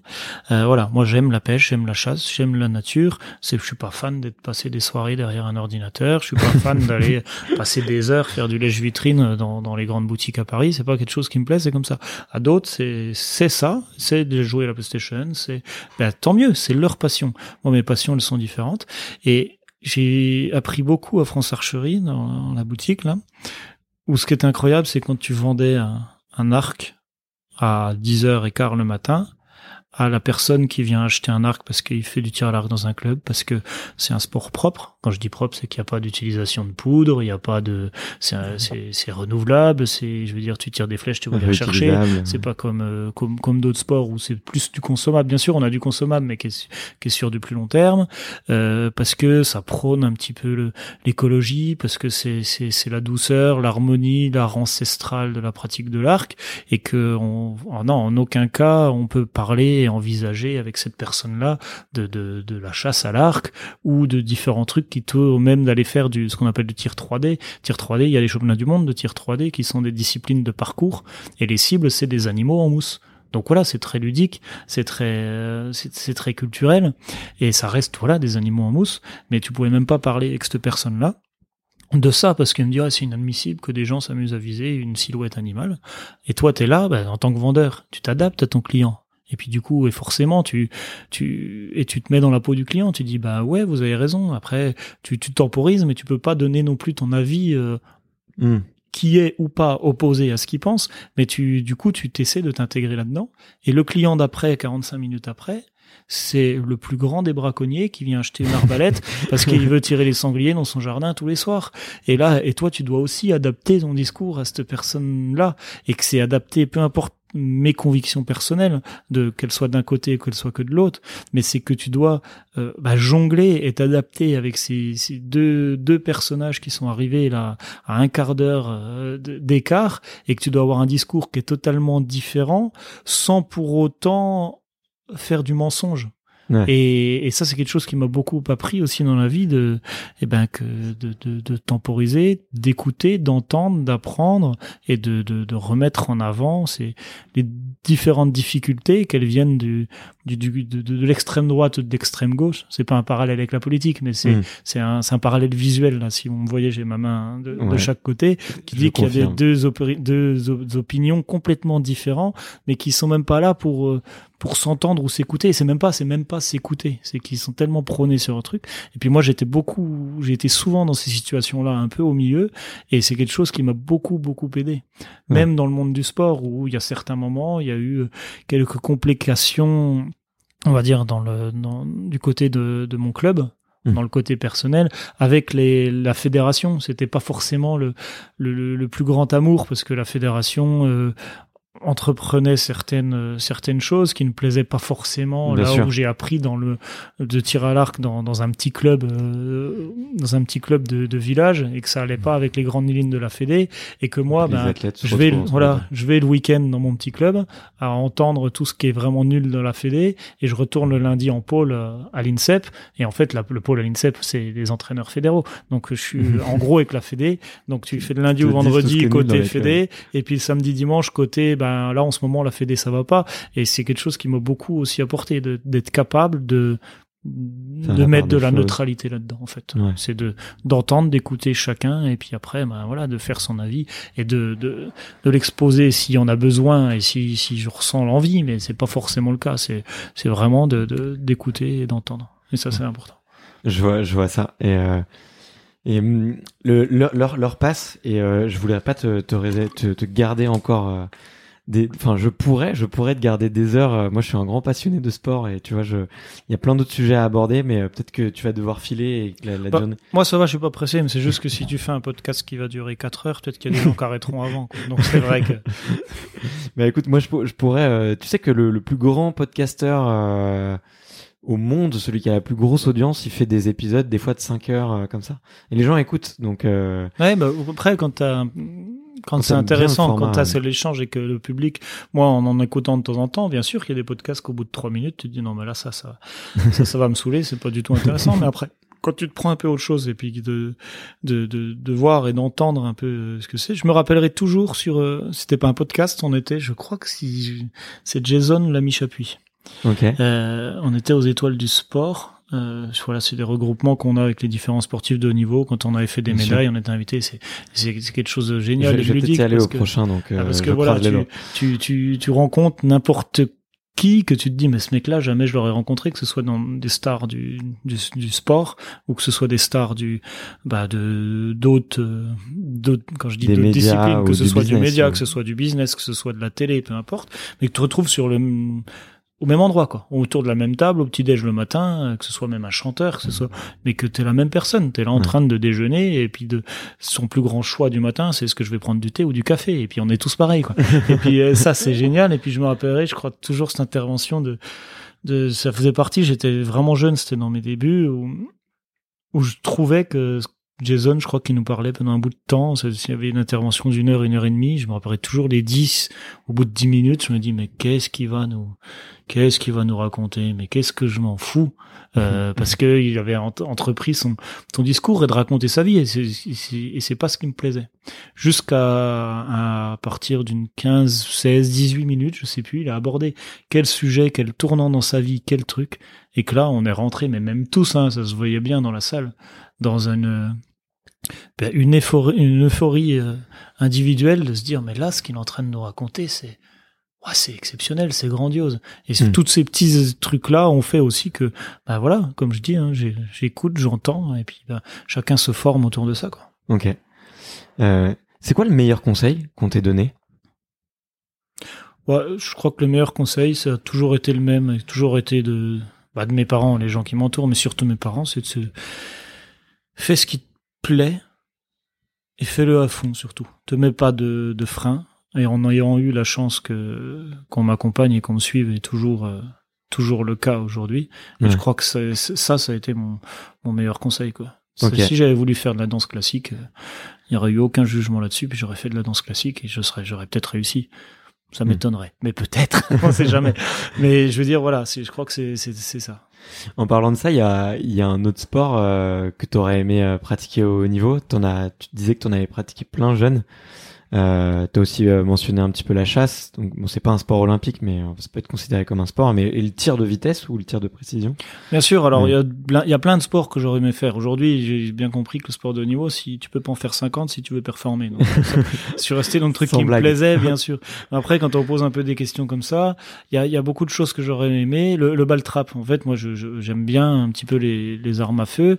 Et puis, bah oui, parce que ça fait partie un peu de, de, de ma culture dans le monde rural, de, de, de- du fait que été chasseur, que mon grand-père était chasseur. Donc oui, il y avait une vieille carabine au fond du, au fond du placard, comme chez 95% des, des foyers français aujourd'hui, et de se dire, bah ouais, du coup, ça a nourri un peu ça. Et c'est sûr qu'aller faire du ball trap une fois de temps en temps, je me rappelle, on allait avec mon grand-père ou même mon père hein, dans le village à Boussière, il y avait une fois par an un ball trap euh, du village organisé, et on avait ce qu'on appelait le, le, le, le piquet saucisse. Piquet Mm. saucisse, c'était magique, parce que tu t'inscrivais, euh, c'était, il y avait 10 plateaux qui sont tirés et puis qui sont lancés, et toi, avec ton fusil, tu dois casser ces, ces fameux plateaux d'argile. On était 5, 6 à s'inscrire, et c'était de la mini-compète. C'est-à-dire que ça durait Ouais. une demi-heure, ces 5, 6 là étirés, et celui qui gagnait, Il il, avait une gagnait une, saucisse, une, non, une saucisse de morteau. Et on, est en Ah. Franche- on est en Franche-Comté, là. Donc Ah, ça, c'était, ok. donc c'était le piquet saucisse. Je me rappelle, euh, même quand je faisais déjà le tireur qu'au niveau, mais qu'on avait passé des week-ends, des week-ends au piquet saucisse dans les Ouais. ball traps du, de- du quatre coins de Franche-Comté. Ça, c'était magique. Donc forcément, c'est le ball trap. Oui, c'est quelque chose qui qui, qui m'aurait plu. Euh, voilà, un peu à côté.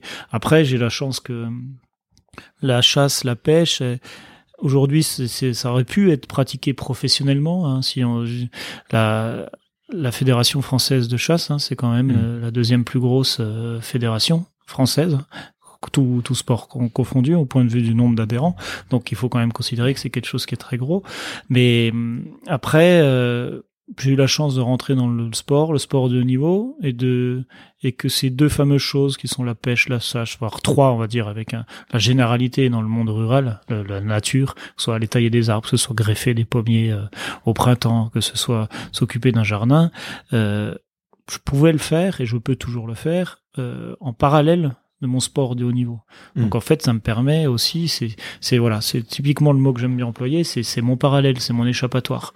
C'est comme je disais tout à l'heure, hein, ceux qui aiment bien passer leur week-end quand ils sont pas en compète derrière la PlayStation, aller faire des courses en ville euh, et passer des journées à acheter des, des, Toi, des fringues de marque. Moi, euh, tu me demandes de choisir demain, aller passer une journée à choisir des fringues de marque dans une boutique ou euh, passer une journée à aller euh, greffer des arbres ou tailler euh, ou, ou tailler de la vigne chez un vigneron, bah oui, bien sûr, je vais tailler la vigne parce que c'est ça mon dada et c'est Mm. ça l'avantage de, de mes différentes passions un peu originales, c'est que j'ai pu continuer à les pratiquer et je pense que c'est ce qui m'a fait sortir aussi sortir aussi la, la tête de l'eau dans des moments difficiles. Donc, euh, parce que forcément, là, tout est beau, tout est rose hein, quand on le parle aujourd'hui sur mes 20 ans de vie de, de haut niveau.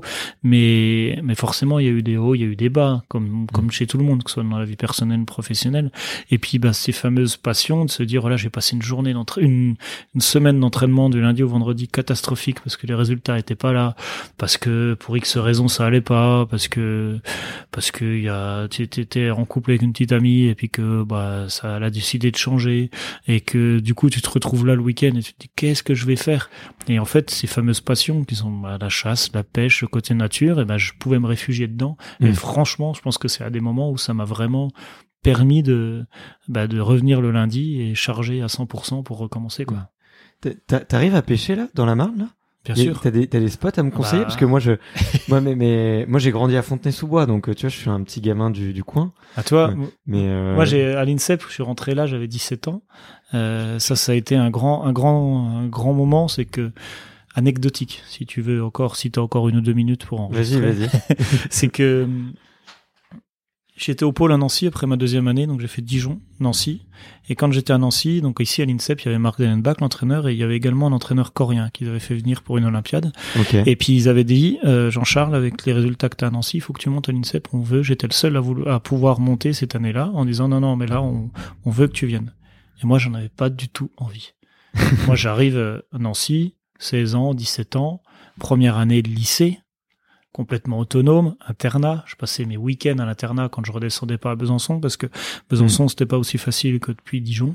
Ouais. Euh, et là, tu commences à avoir ta vie d'adolescent, les premières copines, tout ça. Et mais qu'est-ce qu'ils veulent que j'aille me faire chier à Paris au milieu de tout le monde alors que je, je suis très bien à Nancy. Et du coup, bah, j'ai exposé ça avec mes parents et on a dit, bah non, écoute, je vais rester à Nancy, on verra plus tard. Sauf que bah, la fédération et mon entraîneur, qui aujourd'hui, euh, ils ont pris des décisions très dures à ce moment-là, que je remercie parce que j'en ai revu, j'en suis, ça en a abouti à ce que, ce que je suis aujourd'hui au point de vue sportif.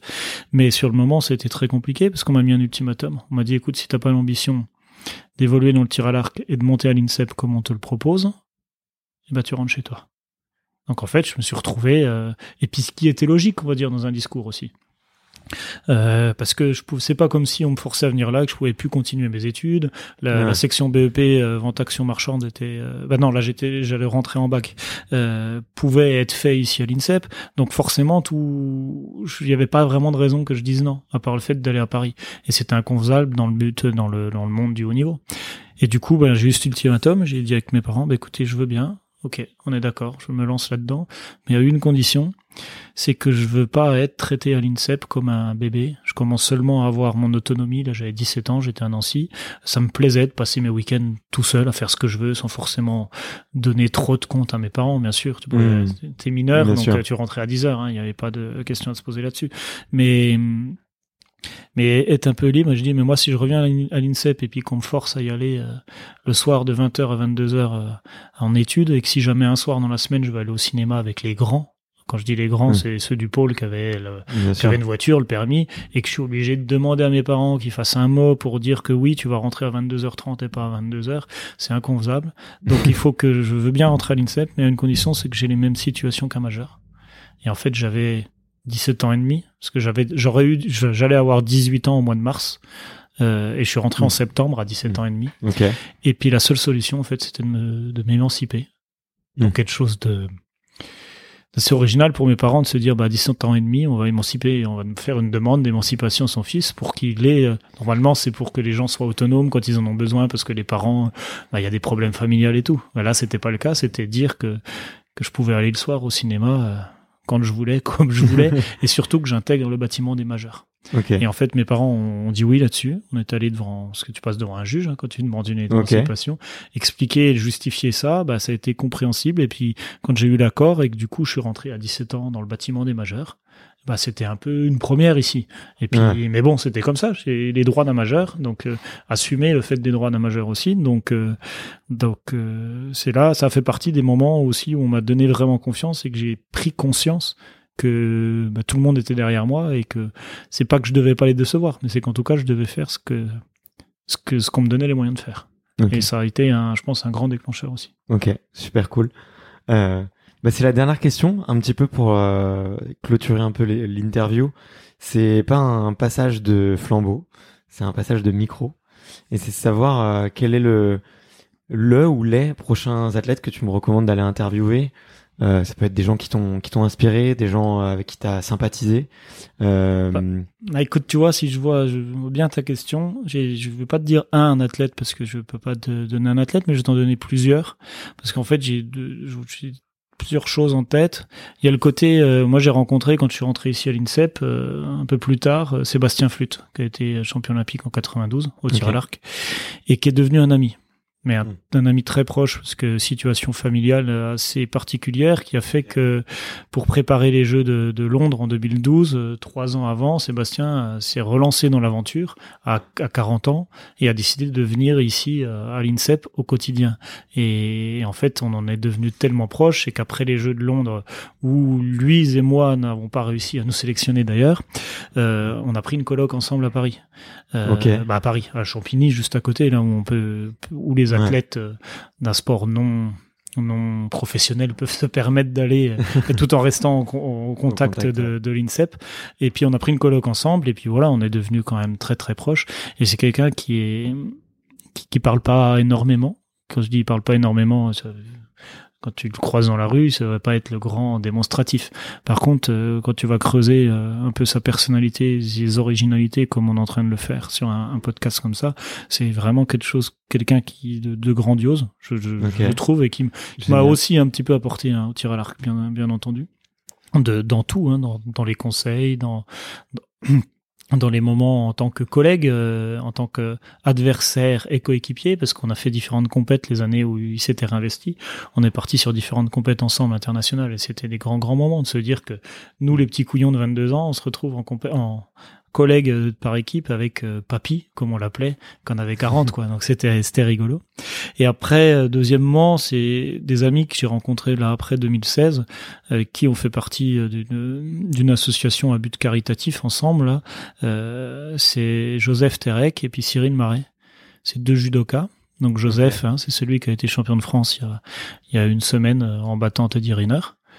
Euh, et puis euh, Cyril Marek a fait une médaille de bronze en même temps que moi au, au, au jeu à Rio. Et qui a été champion du monde aussi. Et qui a été champion du monde aussi. Et en fait, bon voilà, moment de Rio, on se connaissait pas avec Cyril. Et puis on s'est rencontrés sur une ou deux soirées là-bas post-médaille. Donc forcément, c'était un assez festif et original. et puis on s'est rencontrés avec des, des, des passions communes des passions de la nature, issues du monde rural, euh, de la pêche, de tout plein de points qu'on a mis ensemble en avant et qui, ben, au final, on, s'est retrouvé à, être amis euh, jusqu'à être un petit peu engagés dans, dans, dans une association ensemble pour euh, pour le sport handicap. Euh, et puis ben de rencontrer dans les années qui qu'on suivi là Joseph aussi qui est un qui est un jeune. Aujourd'hui on peut dire un petit jeune de l'INSEP parce que parce qu'il est là voilà chacun habite aux alentours de l'INSEP puis on s'entraîne là quand même tous au quotidien. Mais, euh, mais voilà, c'est des amis qui sont en train de devenir un peu proches, qui, qui, ben, Cyril, c'est ma génération, c'est, voilà, c'est, je dis pas que sa carrière, comme moi, est derrière lui, mais c'est sûr que quand on a 30 ans, qu'on fait du sport de haut niveau, on peut dire que notre carrière est déjà plus longue, sans doute, derrière nous que future. Mais pas, sauf Joseph, qui là, ben voilà, aujourd'hui, euh, a fait ses preuves la semaine dernière en, battant Teddy au championnat de France, euh, a un grand, grand avenir de judoka devant lui, et puis c'est des personnalités vraiment atypiques. Mm. qui sont un peu comme moi et qui, bah, tu vois, comme je disais tout à l'heure par rapport à Brady, Brady qui est américain, qui pourrait devenir mon ami. Mais ces gens-là, ça de, c'est devenu mes amis parce que, bah, parce qu'il y a quelque chose, quoi. Et on parle pas que du sport de haut niveau qu'on a en commun. Bien mm. sûr, ça, ça fait partie des choses. Mais c'est un peu tout le reste et tous les à côté. Donc si, si je peux passer le micro et le flambeau en me disant il y a des, des personnalités qui seraient euh, intéressantes, je pense que ceux-là, ça, en, fait en font partie. Ok, mais c'est, tu sais qu'on juste avant de commencer, on avait parlé rapidement de Gauthier Klaus et il m'a recommandé aussi d'aller voir euh, Cyril. Bah, tu vois. Donc j'ai, le contact. il faut que c'est la même génération. Euh, quand je dis la même génération, c'est la même génération de sportifs, de sportifs et de réussite sportive. Toi, Gauthier, avec sa médaille au jeu, Cyril, moi.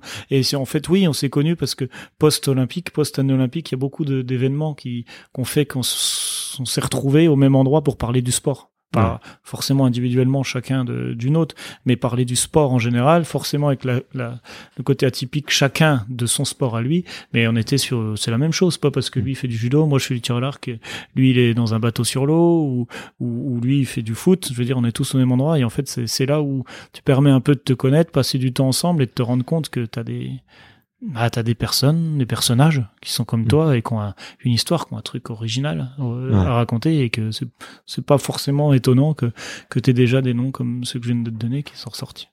Mais écoute, euh, merci infiniment Jean-Charles, c'était...